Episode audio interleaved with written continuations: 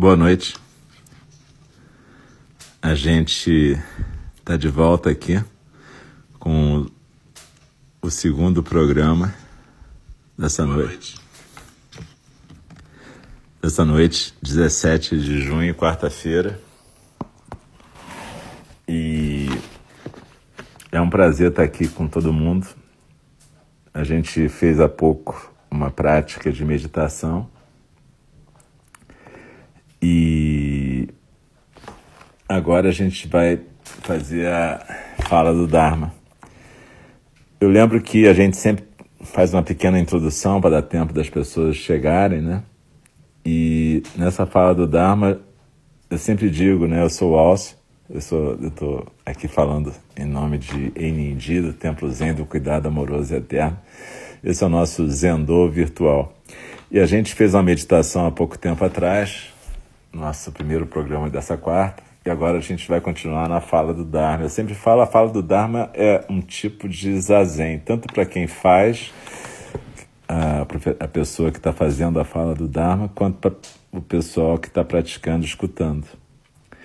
É, então é importante a gente achar esse lugarzinho tranquilo, onde a gente pode ficar sentada, na postura de zazen, pode ser almofada, no chão, ou pode ser na cadeira, na forma ocidental, sempre lembrando de deixar os pés no chão, as coxas paralelas ao chão e a coluna o mais ereta possível, sem ser impertigada, os ombros soltos, o peito aberto, os olhos suavemente fechados, com a cabeça bem equilibrada no pescoço e a respiração tranquila. Procura focalizar a respiração. A inspiração e a expiração, focalizar a sensação física. E não se preocupa com as palavras, deixa as palavras fluírem, tá? Não é uma aula. Então, na verdade, a gente dança com as palavras da John Halifax Roshi no nosso coração, no nosso canal aberto com a natureza búdica. É, a gente está estudando o livro Standing at the Edge, que a gente está traduzindo como Na Beira do Abismo, onde ela vai estudar é, várias qualidades de um Bodhisattva, né? A gente já estudou algumas, como altruísmo, integridade, a gente está estudando respeito. E então eu vou lendo e depois no finalzinho eu faço um, um comentário, né? E a gente tenta praticar o que a professora está sugerindo. John Halifax Roshi é a abadesa de Upaya, lá nos Estados Unidos, no Novo México. E eles estão com muitos programas online. Eu sugiro bastante que vocês verifiquem, visitem o site do Upaya. Upaya se escreve U-P-A-Y-A e vocês podem é, fazer vários programas online. Alguns têm até tradução em português simultâneo, espanhol e português, então é bem legal. E a professora é bem legal também. Não só a John Halifax, como todos os professores que dão aula lá. Então é isso e a gente vai continuar o nosso, a nossa, nosso estudo do Standing at the Edge. É, normalmente, quando a gente faz a fala do Dharma, a gente convida o sino a soar, depois a gente recita o verso da reflexão, que é um verso que também é chamado de verso da abertura do Dharma. E a gente repete ele três vezes, como é habitual no Zen. Certas fórmulas a gente repete sempre três vezes. E esse verso é um verso para a gente fazer o voto de estar presente na fala do Dharma e poder deixar o Dharma fluir através de nós e corporificar o Dharma. Cada um de nós, cada singularidade que é cada um de nós, na verdade é uma possibilidade do Dharma se corporificar. Então é uma chance que a gente tem. Então essa recitação no início três vezes é para a gente poder realmente ficar na postura, fechar os olhos suavemente e poder se aquietar. Normalmente a gente, quando faz a recitação, qualquer recitação dessas na fala do Dharma, a gente junta as palmas das mãos num gesto como se fosse de oração e a gente recita com as mãos em prece e depois a gente no final faz uma pequena reverência e volta para a postura do zazen com a mão direita embaixo, a mão esquerda em cima. No final eu também vou recitar três vezes os quatro votos dos bodhisattvas, né? É uma intenção da nossa prática durante a semana. é uma intenção para a gente se lembrar de quem a gente quer ser, de quem a gente quer, que tipo de prática que a gente quer corporificar. E de novo, a gente recita com as mãos impressas e no final recita um pequeno versinho. Então, esses versos que a gente recita três vezes juntos, vocês podem repetir junto comigo. Normalmente no templo as pessoas recitam junto com quem está recitando, com o dikidô, a pessoa que está convidando o sino a soar, que é a pessoa que controla ali o tempo e, e, e é como se fosse o monitor da, da prática. Aqui eu estou fazendo os dois papéis, eu estou fazendo o papel do, do cara que dá a instrução e o cara que toca o sino. Então é isso, então a gente recita junto comigo, tanto no começo quanto no final.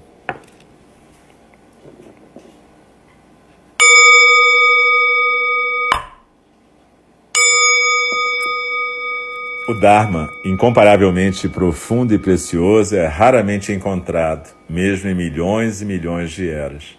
A nós é dado vê-lo, ouvi-lo, recebê-lo e guardá-lo. Oxalá possamos verdadeiramente compreender e praticar o significado das palavras do Tathagata. O Dharma, incomparavelmente profundo e precioso, é raramente encontrado, mesmo em milhões e milhões de eras a nós é dado vê-lo, ouvi-lo, recebê-lo e guardá-lo. Oxalá possamos verdadeiramente compreender e praticar o significado das palavras do Tathagata. O Dharma, incomparavelmente profundo e precioso, é raramente encontrado, mesmo em milhões e milhões de eras. A nós é dado vê-lo, ouvi-lo, recebê-lo e guardá-lo. Oxalá possamos verdadeiramente compreender e praticar o significado das palavras do Tathagata. E a gente continua então com a leitura do Na Beira do Abismo, da John Halifax Roshi. Então, é o segundo capítulo dedicado ao respeito, e ele fala o seguinte: o título é Escorregando na Borda do Respeito, o Desrespeito. Durante minha primeira visita ao Tibete, em 1987, eu testemunhei soldados chineses fazendo bullying com tibetanos que estavam construindo estradas no oeste longínquo do país. Os soldados estavam zombando dos trabalhadores, insultando-os, ridicularizando-os. Eu não pude deixar de sentir raiva, além de medo. Após alguns poucos minutos, meu coração ainda ficou mais apertado quando um homem idoso que estava juntando pedras dirigiu-se com um sorriso gentil em relação àquele soldado chinês que o atormentava. Eu pensei, como é que ele consegue fazer isso? Onde é que está o seu a sua indignação? ele não está se sentindo humilhado, ele não se sente vitimizado.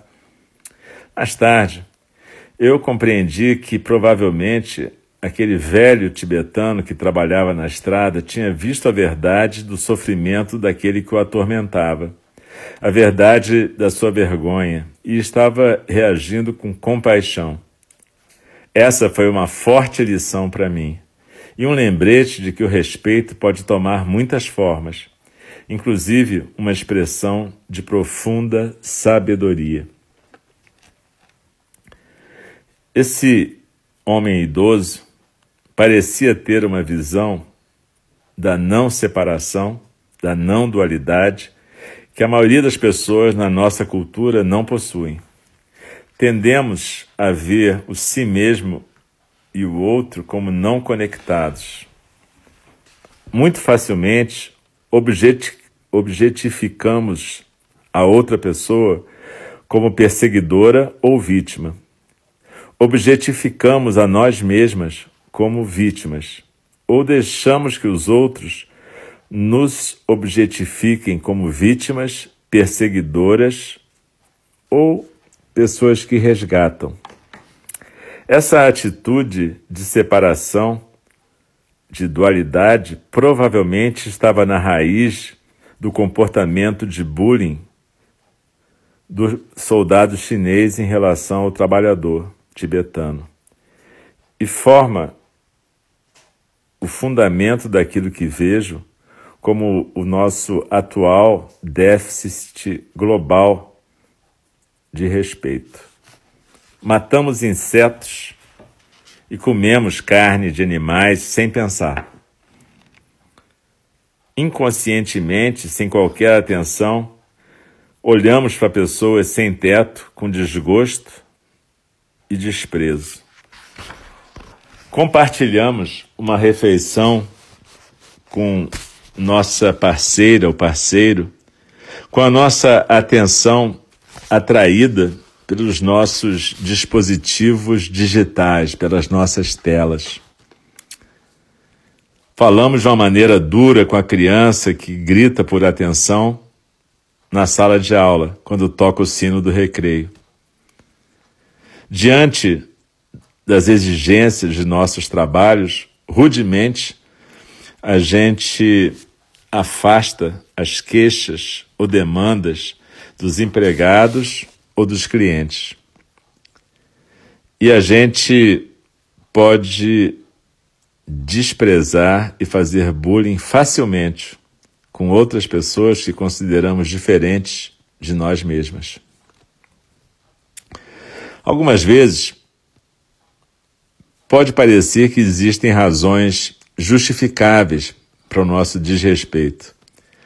Quando nossos valores estão em conflito com os valores dos outros, quando nós discordamos de suas decisões ou somos ofendidos por suas palavras ou ações, podemos perder o respeito por essas pessoas. Quando os outros são agressivos ou nos ameaçam nas, nas interações, o nosso respeito pode ser minado. Se alguém nos desrespeita, é difícil não responder da mesma forma. E apesar do desrespeito poder tomar muitas formas diferentes, nunca ele é justificável. Subitem: bullying. Bullying é um dos modos mais comuns de manifestação do desrespeito. Bullying é o uso de força, ameaças ou ridicularização para dominar e diminuir outras pessoas. Muitas de nós podem ter lembranças dessas experiências, quer no playground, quer nos corredores das universidades, quer nos alojamentos, quer no quarto de um paciente, quer na capital da nossa nação. Já experimentamos ou testemunhamos o sofrimento causado pela ridicularização. Talvez a gente mesmo tenha sido, tenha feito bullying com outras pessoas. Ou talvez tenhamos nos desesperado numa situação de bullying. E talvez a gente tenha sido menosprezado por aqueles que acham que estão numa posição menos afortunada que nós. A maioria de nós também foi sofreu bullying por aqueles que estão em posições de poder, nossos pais, professores ou patrões. O bullying pode ser intenso ou sutil, agressivo ou passivo-agressivo. Podemos ser, fazer bullying sendo tipo indiferentes, como se a pessoa do nosso lado não valesse a pena para dar atenção. Ou podemos ser apenas rudes, sem gentileza. Formas menos sutis de bullying incluem envergonhar a pessoa, ridicularizar e humilhar. O bullying também pode nos vir dos nossos pares, dos nossos superiores, ou mesmo daqueles que estão abaixo de nós na hierarquia social. Ocorre no nível individual e no nível social, e pode mesmo se originar na mídia. O meu interesse no bullying, como uma forma de desrespeito, ficou mais focalizado, mais focado quando eu conheci Jan Janner, uma enfermeira experiente que estudou no programa de treinamento de capelães budistas do Upaya. Jan comentou comigo que as enfermeiras, abre aspas, devoram seus neófitos, ou seja, as pessoas enfermeiras mais jovens, e umas às outras. Uma frase cunhada pela pesquisadora Kathleen Bartholomew. Eu descobri que isso era um jeito bem alarmante de descrever profissionais que são conhecidos por sua compaixão. Eu insisti que Jan me contasse mais sobre como que isso era na enfermagem. Jan me contou que a hostilidade horizontal é o comportamento desrespeitoso entre pessoas que compartilham do mesmo nível geral, numa hierarquia organizacional ou social. Também conhecida como agressão interpares, a hostilidade horizontal é encontrada em muitos ambientes. Gerentes corporativos atacam uns aos outros. Pares desprezam e excluem uns aos outros, e, e políticos ridicularizam umas às outras. Mesmo professores espirituais, professores de religião ou de espiritualidade podem desprezar umas às outras. A escritora feminista Denise Thompson define a hostilidade horizontal como, abre aspas, criar bodes expiatórios daqueles seres que estão acessíveis porque não são muito diferentes nem em poder nem em privilégios. Fecha aspas. O bullying não acontece apenas entre pares. Pessoas que têm níveis desiguais numa hierarquia podem desprezar umas às outras ainda mais, num fenômeno conhecido como violência vertical. No ambiente de trabalho, a maior parte das pessoas que fazem bullying são patrões e outros que têm posições de poder e privilégio. Mas além desse lugar de trabalho, em outros lugares, professores podem humilhar estudantes, oficiais militares podem perseguir novos recrutas, pais podem menosprezar suas crianças, médicos podem ser rudes com enfermeiros e chefes de Estado podem insultar grupos minoritários. Eu também aprendi, a partir da minha experiência pessoal e das histórias contadas por outras pessoas, que a violência vertical também pode vir de baixo, quando pessoas que estão de baixo na hierarquia tentam agarrar o poder daquelas que estão mais perto do topo. Ou quando aqueles oprimidos reagem aos abusos que vêm de cima. Então aqui a gente dá uma, uma parada, ela na, no próximo subtrecho ela vai falar sobre hostilidade horizontal e ela vai estudar mais detalhadamente essa questão da hostilidade horizontal entre pessoas que trabalham em enfermagem. Na verdade, essa queda pela borda do abismo do desrespeito é uma queda muito comum para nós. A gente às vezes nem percebe que está fazendo bullying, que está praticando a hostilidade horizontal ou que está praticando a hostilidade vertical. Isso pode acontecer de várias maneiras. E nesse momento crítico que a gente está passando, está acontecendo de várias maneiras. Essa é, desatenção, essa irresponsabilidade, esse comportamento desastroso, irresponsável, genocida dos nossos governantes, que são, em última análise, as pessoas que devem ser responsabilizadas pela catastrófica quantidade de óbitos nessa crise que a gente está passando. Isso é um tipo de violência vertical e é um tipo de desrespeito vertical. Além disso, a gente está sofrendo bullying o tempo inteiro através de fake news, através de notícias diárias. É uma prática desses governantes desde a eleição fazer bullying com a população. Então, na verdade, o desrespeito, como diz a John nesse capítulo, se tornou uma coisa muito frequente, ou déficit de respeito. As pessoas não estão respeitando mais umas às outras. E o problema desse desrespeito é que ele provoca a mesma reação. A gente tende a virar desrespeitoso também. E a gente às vezes vai perdendo a noção de quem somos nós, de qual é o nosso papel.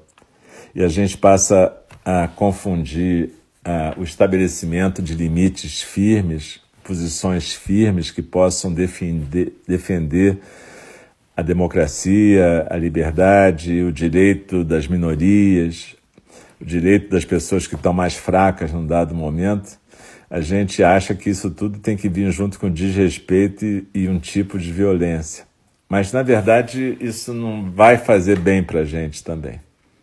Então, tanto a hostilidade horizontal entre nossos pares quanto essa violência vertical, elas vão fazer mal para a gente e vão desfazer, desconstruir a nossa possibilidade de criar uma comunidade. Aqui no Brasil, a gente nunca teve uma comunidade, a verdade para ser dita é essa, né? Existiam as comunidades indígenas, nativas, os primeiros povos, quando aqui chegaram os europeus, e essas comunidades foram simplesmente destruídas, desorganizadas, seja através de doença, seja através de violência, seja através de qualquer outro tipo de método. Mas as únicas comunidades que existiram aqui inicialmente foram as comunidades nativas. E isso já criou um país onde o genocídio foi a marca, né? E onde depois, com a escravidão dos negros trazidos da África, né, à força, violentamente sequestrados de seus ambientes, isso apenas continuou. Então, na verdade, o que acontece é que a gente foi uma nação construída na base do genocídio, da exploração, da violência, do bullying, da hostilidade horizontal, da violência vertical. E enquanto a gente não puder encarar isso de frente, a gente não vai resolver a questão desse país. A gente acha que a gente, né? A gente sou eu nesse momento, né? Mas o que normalmente o Buda dizia é que qualquer mudança social só viria a partir de uma mudança primeiro na sua prática própria. Se a gente não aprender a ser pessoas que sejam construtoras da paz, construtoras do respeito, da integridade, da firmeza, a gente não vai conseguir transformar a nossa sociedade. E a gente tem que, então, praticar isso no nosso dia a dia, é uma coisa que requer atenção plena. É por isso que a gente medita, para que a gente possa estar presente sempre. E que a gente possa prestar atenção e, e respeitar todos os seres desde os insetos até os outros seres humanos. O respeito é uma prática que, como ela disse, começa com os insetos, né? E a gente tenta criar uma situação de equilíbrio, né? Uma situação em que a gente não tenha que ser tão catastrófico para a natureza. Eu estava pensando na, na, na seleção natural e pensei assim, bom, é, quando a gente observa grupos de primatas, como babuínos, sendo agressivos para afastar um predador, eles normalmente estão querendo defender suas crias. Então aquela agressividade tem um sentido. Mas alguma coisa aconteceu que a gente, na nossa espécie, se perdeu a mão, né? A nossa agressividade se volta uns contra os outros, umas contra as outras. E a gente perdeu o respeito pelos nossos iguais pelos nossos superiores e pelos nossos inferiores. Então, é importante que a gente possa considerar a nossa prática, é, essa prática de prestar atenção nos outros seres e, na medida do possível, sempre numa posição de respeito. Mesmo que a gente discorde, mesmo que a gente ache errado, a gente pode respeitar. E é claro, a gente vai tomar a medida correta naquele momento, mas sem perder o respeito. E talvez essa seja a pior coisa que esteja acontecendo nesse momento. Que a gente está sendo ensinado a perder o respeito. E cada um de nós, cada uma de nós, tem a possibilidade de corporificar o Dharma e ser uma fonte de integridade, respeito empatia e compaixão nesse mundo. Isso vai requerer muita firmeza e vai requerer também que a gente não se entregue ao desespero ou simplesmente a se deixar levar pelo desânimo. É natural que a gente sinta isso às vezes. Desânimo, tristeza, revolta, desespero, raiva, tudo bem. A gente acolhe, é para isso que a gente medita, para a gente aprender a acolher, mas a gente tem que aprender também a não ser arrastado por isso, para que a gente possa ter uma eficácia e ser, sermos elementos que construam comunidades. Esse é o nosso papel. Essa é a nossa tarefa, na verdade. Sociedades onde o racismo seja eliminado, onde a discriminação por cor, gênero, qualquer situação, orientação sexual, é, hierarquia social, que todas as discriminações sejam banidas e criminalizadas e possam ser é, resolvidas na nossa sociedade. De novo, eu vou lembrar a vocês, antes de terminar, que a gente continua com o templo Enindi fechado para prática presencial, porque a gente considera uma irresponsabilidade, como eu disse, o que está acontecendo no nosso país. O que está acontecendo é um genocídio, a gente não quer tomar parte nisso. Então a gente está tomando medidas para se proteger e proteger todas as pessoas da nossa população. Mas, de novo, eu, eu, eu insisto que cada um, cada um de nós, cada uma de nós tem que procurar a sua participação política nesse momento. Esse não é um momento de neutralidade. A John Halifax Roshi, no seu Instagram, falou assim: neutralidade nesse momento não é uma coisa budista. Neutralidade é indiferença, desrespeito pela vida. Desrespeito pelas vidas pretas, desrespeito pelas vidas, pelas vidas indígenas, como a do Paulinho Caiapó, que morreu de Covid, mais um indígena que falece, uma liderança importante. E a gente está vivendo esses tempos, a gente não pode naturalizar essas mortes todas como uma coisa normal. A gente tem que ser capaz de olhar para isso e ver a tragédia que está acontecendo, essa catástrofe, cada um de nós, cada uma de nós, dentro da sua possibilidade, na sua inserção social, combater isso que está acontecendo. O papel de um templo não é ser um partido político, claro que não. Mas o papel do, da prática budista é fazer com que cada uma de nós, cada uma de nós, singularidades, possa ser uma singularidade engajada na melhoria desse mundo, na construção de um mundo melhor. E com isso a gente provavelmente, às vezes, vai ter que encarar todas essas maldades e, e crueldades fascistas que estão aparecendo. Então, gente, que a gente possa praticar e a gente agora no final da nossa fala do Dharma, a gente recita os votos dos Bodhisattvas. Os quatro votos dos Bodhisattvas, a gente recita ele, eles três vezes. E eles são intenções para a nossa vida. Então, a gente recita esses quatro votos três vezes e depois a gente encerra a nossa fala do Dharma com um versinho criado por Dogen Zenji.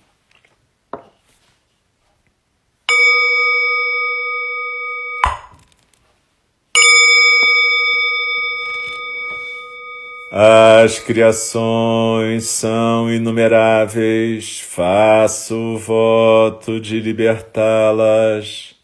As ilusões são inexauríveis, faço o voto de transformá-las. A realidade é ilimitada, faço o voto de percebê-la. O caminho do despertar é insuperável faço o voto de corporificá-lo. As criações são inumeráveis, faço o voto de libertá-las.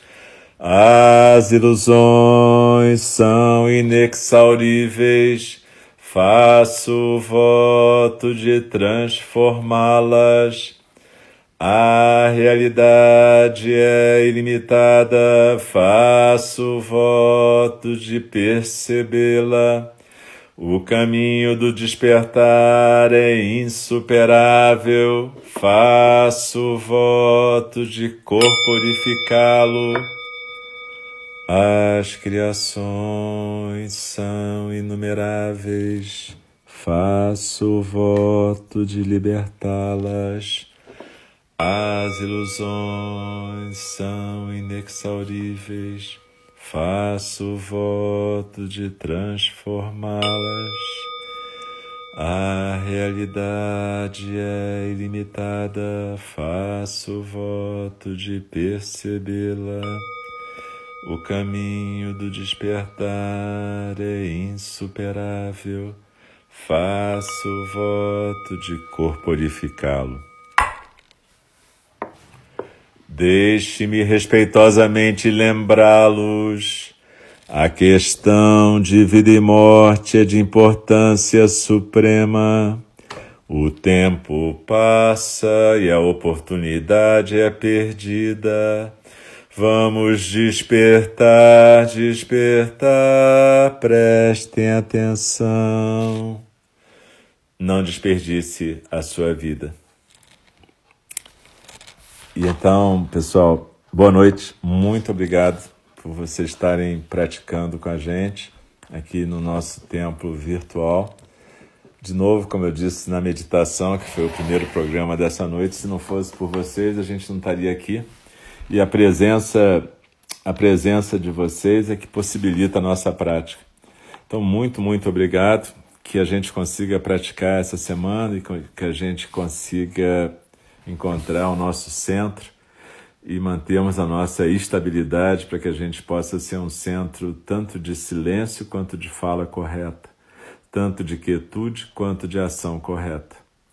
Então, muito obrigado, boa noite, um bom final de noite, um bom final de quarta-feira. E eu lembro que amanhã, às oito da manhã, quinta-feira, às oito da manhã e às oito da noite, a gente tem prática no nosso templo aqui virtual com o nosso irmão Diego, Alegria do Dharma, e também na sexta de manhã e de noite, às oito da manhã às oito da noite. E no sábado, às nove da manhã, a gente tem uma prática especificamente mais dirigida para iniciantes, o nosso irmão Roberto, nosso querido Roberto Gregório, o nosso condutor do Dharma. Então é isso, pessoal. Muito obrigado e até a próxima. Muito legal estar aqui com vocês. Falou? Um abraço e fiquem bem.